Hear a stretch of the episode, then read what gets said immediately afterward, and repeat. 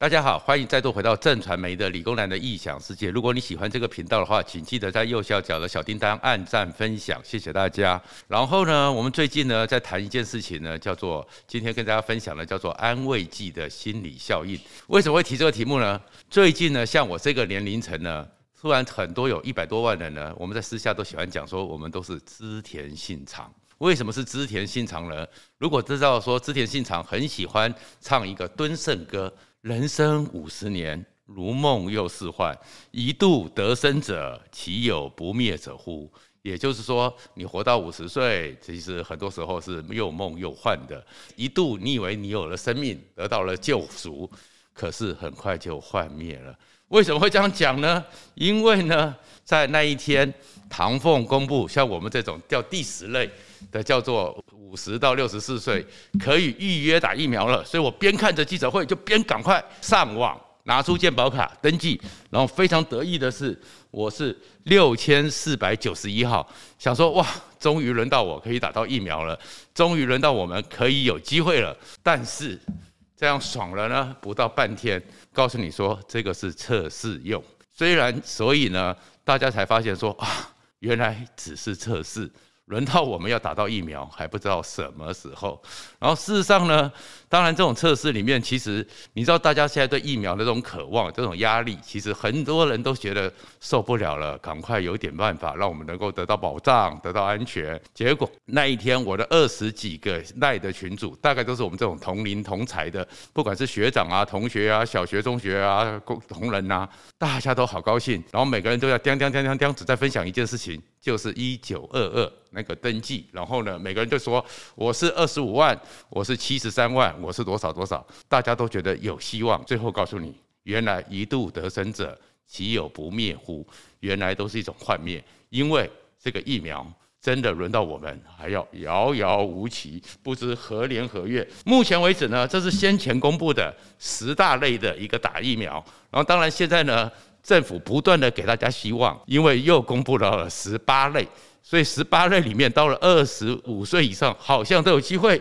可是现在在打的是，目前主要核心在打的是第七类。你知道到第七类有多少人吗？三百七十六点四万剂。这第七类，这第七类里面呢，基本上一个人要打两剂。那目前有的是 A 类，目前有的是莫德纳。那如果这个时候呢，到目前为止，你看我今天这个口罩，感谢日本，感谢美国，里面有将近五百万剂是他们送来的。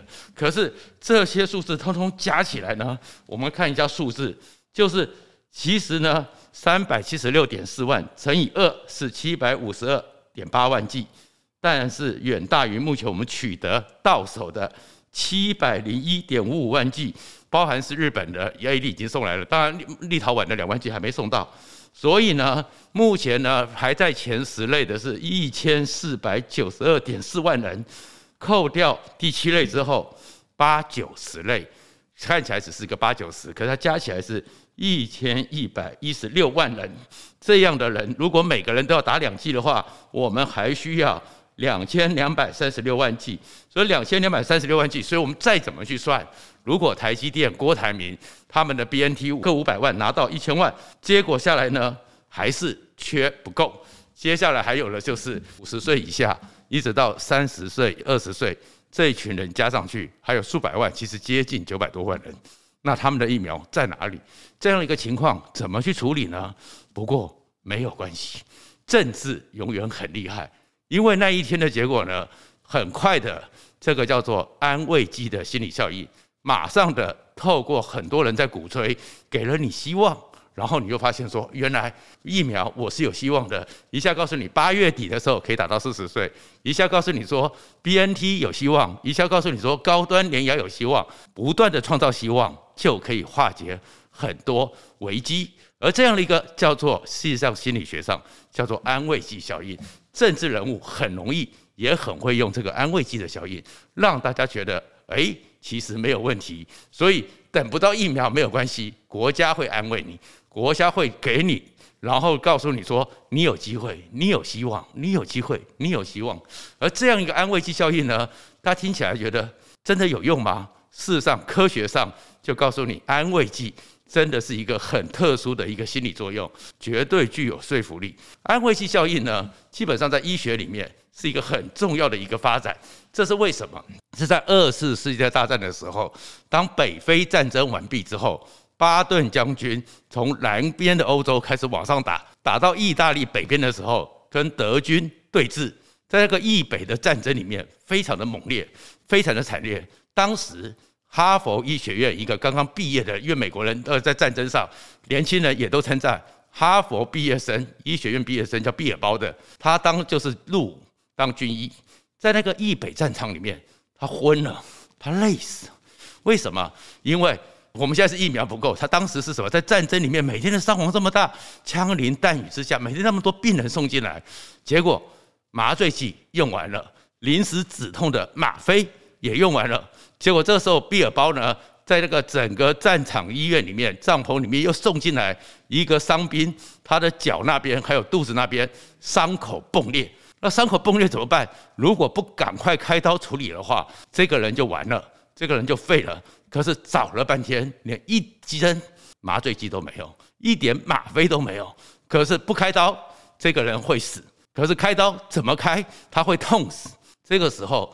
毕尔包呢，就看到了有一罐一罐，就是生理食盐水，他就突然想到说，拿着一个针，抽了一点，告诉那个阿兵哥说：“我现在帮你打麻醉，但是麻醉不够，局部的，你稍微能够忍一下就不够痛，我帮你开刀处理这个创口。”结果没想到一针打下去，那个病人真的觉得说：“你刚刚已经帮我打麻醉了，你刚刚已经给了我吗啡了，我应该不会痛了。”病人竟然因为打了生理食盐水，乖乖的就在那边清醒着、忍痛着帮他开刀。后面呢，连续好几个礼拜，这些资源、这些麻醉剂什么都送不到。但是呢，毕尔包呢，他就用这个方法，在易北战场里面开了好几次刀。开完刀之后，数十个阿兵哥真的就可以因为生理食盐水，然后告诉他说这是麻醉剂，只要心被心灵麻醉了，他就觉得哎，这是 OK 的。所以后来毕尔包在二战结束之后回到哈佛完成他的学业，他的博士论文就叫做安慰剂的神奇效果。原来。人类是很特别的，你只要给你一些，让你相信，你相信它有用就有用，所以你就知道说，现在这个疫苗，台湾的疫苗到底够不够？没有关系，数字不重要，让你觉得心里很安慰，就非常非常的有办法。这个叫安慰剂效应。而人类真的是，你不要以为说一般人是会被骗的，精英更容易被被骗。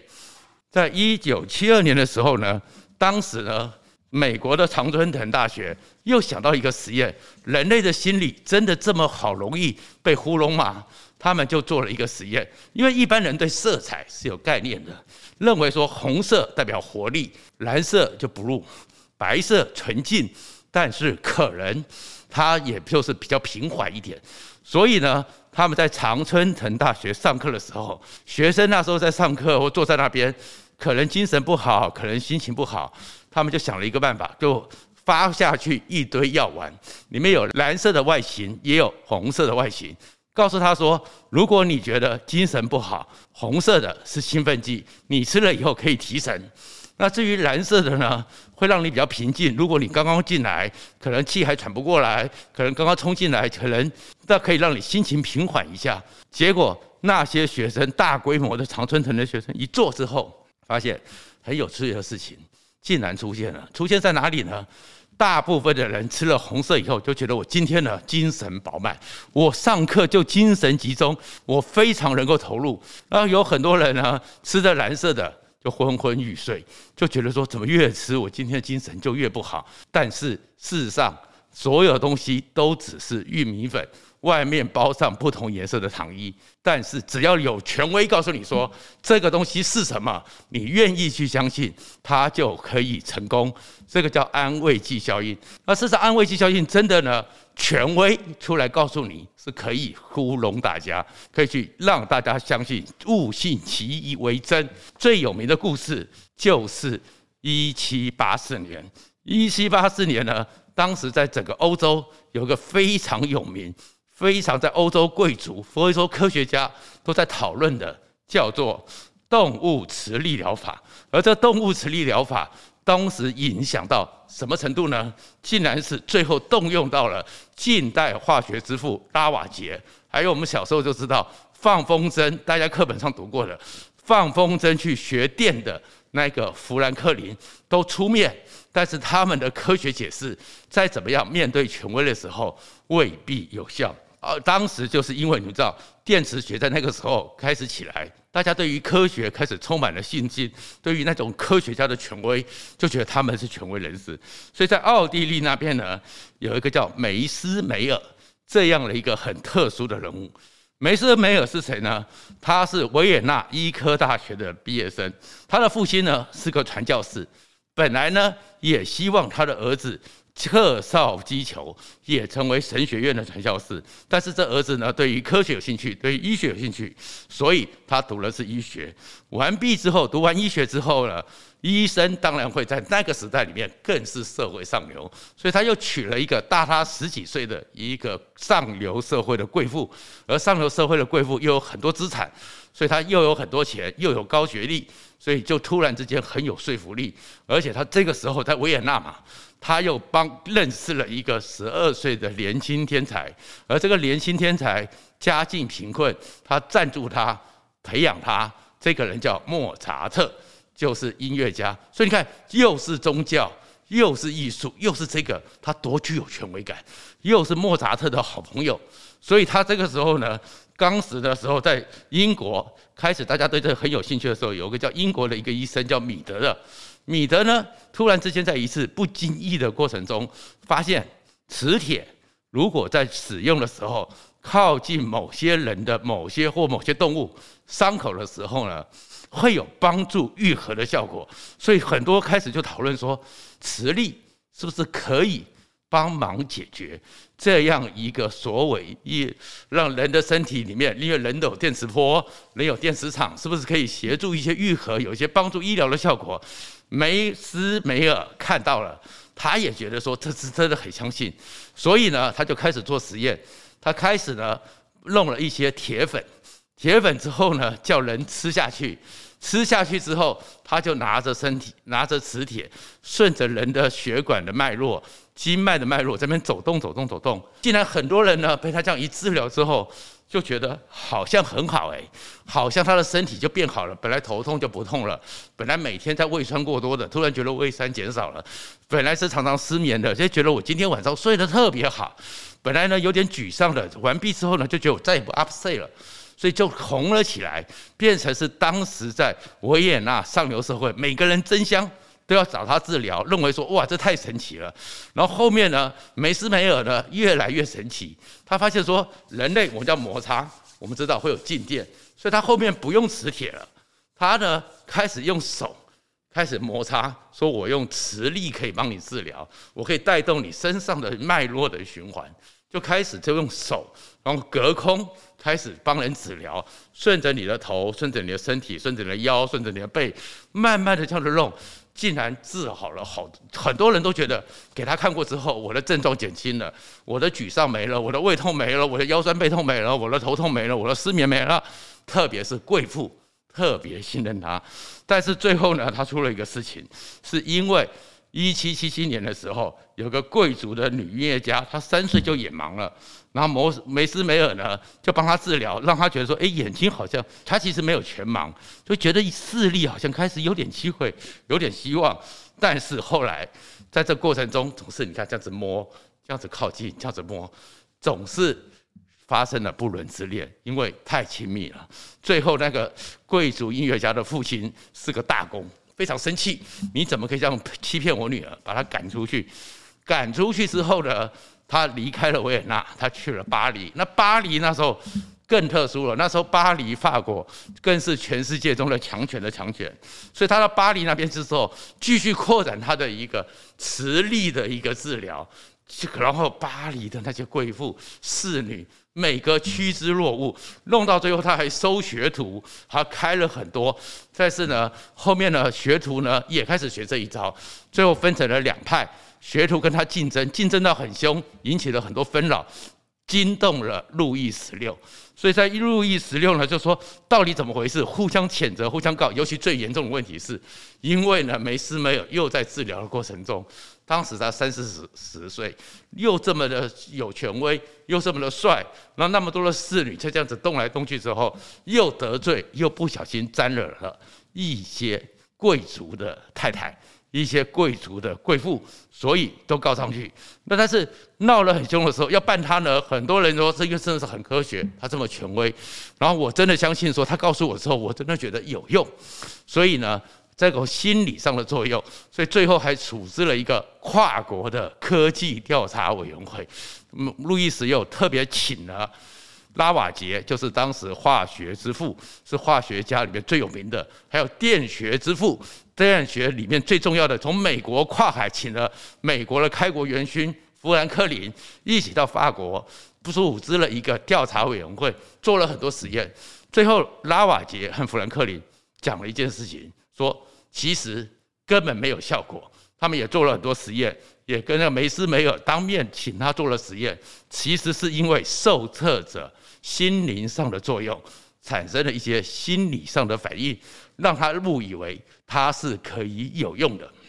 好，这样一个说法讲完之后，但是就算你是拉瓦杰，就算你是弗林弗兰克林，你这么有权威，他们做了这个定调调查报告出来之后，不相信的还是不相信。只要有一群人还是说梅斯梅尔是我们的救星，他我们过去都要相信他，你怎么可以不相信他呢？侧翼的部队不断的去讲，最后。还是很多人继续跟随梅斯梅尔，直到了后来是因为发生了法国大革命，以路易十六，所以这个疯狂的事情才没结束。为什么有这状况？因为慢慢的在二战之后，人类才发现有个更可怕的事情，叫做 conformity，顺从性。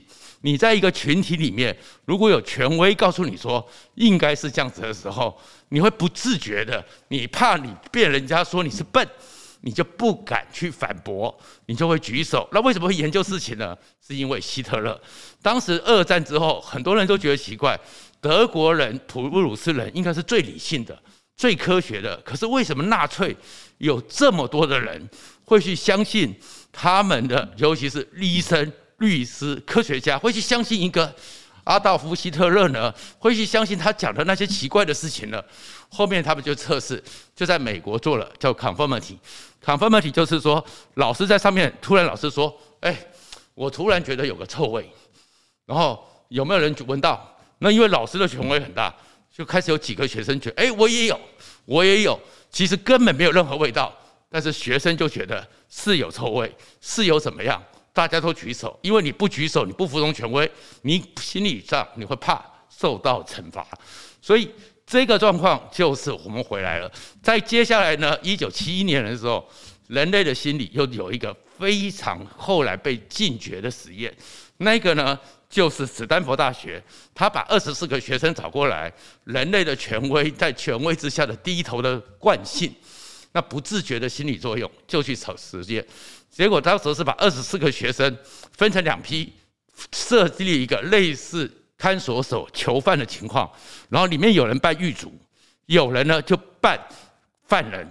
结果一天两天下去之后，权威的要求之下，那些狱卒就越来越真的像狱卒，开始有霸凌；而那些囚犯就越来越像囚犯，开始呢唯唯诺诺，不敢反抗。他们才发现说，人类在权威之下，只要权威不断的告诉你一些资讯，你呢，就会去相信，所以这个东西就叫做安慰剂效应。那安慰剂效应结果之后，才发现这个东西很可怕，因为你不断的用这个大量的权威来告诉你，权威说没有问题，科学的数据是没有用的，任何的信任是没有用的，可以一关度过一关，希特勒就过来。可是安慰剂效应里面也会出一个问题，就是你这些权威不能自毁权威。所以最近呢。又有一件事情呢，是我们的疫苗到底够不够？为什么大家反感这么重？就是我们的伟大的食药署，这是呢林奕华在前一段时间找出来说，现在疫苗到底够不够？哪些人能够打？为什么一直有很多人觉得很多的特例可以去打呢？发现这食药署的施打比例呢，竟然高达百分之一百六十九，连很多编制外的人员都可以打，但是呢，整个卫福部的部本部呢，只打了百分之五，然后呢，疾管局在第一线也只打了百分之一百零六。疾管局需要找很多专家，很多人在这个防疫过程中该可以，可是你食药署凭什么？你食药署是第一线防疫嘛？你食药署是真的每个人都第一线，你怎么会跟好心肝差不多？所以食药署的威权在这个过程中，就是你利用这种。特权许可之后，你会出了一个事情是：当你超越了界限之后，人民会反感。也因为食药署出了这么多状况，人民看当然也没话讲啦。反正他们呢，我们有个第二类与疫情有关的防疫人员，有个第七类加了很多奇怪条件，通通打完了。可是如果说你们这些人都可以打，你们都可以在这个过程中资源很少的分配，用你的权利，用你以为安慰剂可以不断的告诉人家。你就可以，所以食药署最近被质疑，而食药署被质疑之后，高端、联亚这些状况也出了很多状况，逼的本来呢七月的时候，高端、联亚、EAU 就要取得，现在很多人就质疑你食药署是公正的吗？那今天回来讲这么多，就是台湾其实现在面临的是一个严重的挑战，疫苗这件问题本来呢它是个科学问题。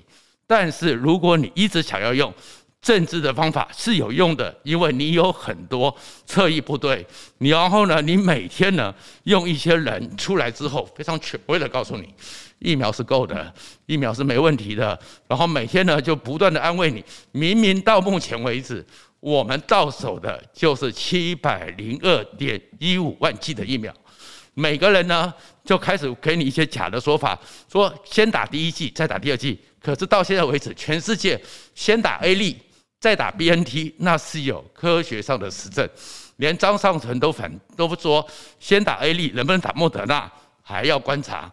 但是打了 A 粒再打 A 粒是 OK 的，打了莫德纳再打莫德纳是 OK 的。所以算来算去，其实台湾两千三百五十九万万人，只有大概三百多万人确定你有疫苗打，而且疫苗一定要打两剂。因为第一季之后，它只是防护力，通常到现在科学实证到第二季。可是你会发现，这个状况，这个政府还是可以过关。过关的原因是什么？因为他们找到了一个从过去到现在人类心里最大的一个，就是对于权威的服从性。如果大家没有觉醒，没有了解到这个权威的服从性，你就会被骗。然后在被骗的过程中，就让他们混过关。而事实上呢，这个东西我们刚讲那些都是真实的科学记录。人类的理性，人类对于权威，对于所谓的安慰剂效应这样一个欺骗，是这么的脆弱。在两千年前，有一个人早就看到了这个状况，那个人叫曹操。曹操呢，有个有名的故事，就是他有一次带着他的军队去出征张绣。一路走走走，天气又闷又热，缺水。曹操突然想到说：“我记得前面有一片竹林，只要你赶快到了那个竹林之后，我们就可以喝水。”但一听到有竹林，望梅止渴，部队就往前冲。OK，所以曹操度过这一关，而望梅止渴的状况也是这样子。问题是，曹操是因为他马上就打赢了，拿下了宛城，让大家解决问题。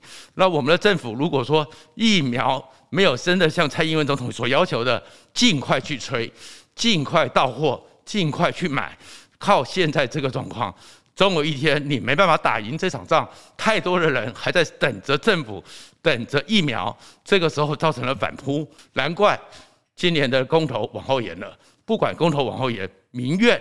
恐怕是这个安慰剂效应，再怎么去糊弄都没有用的。谢谢大家。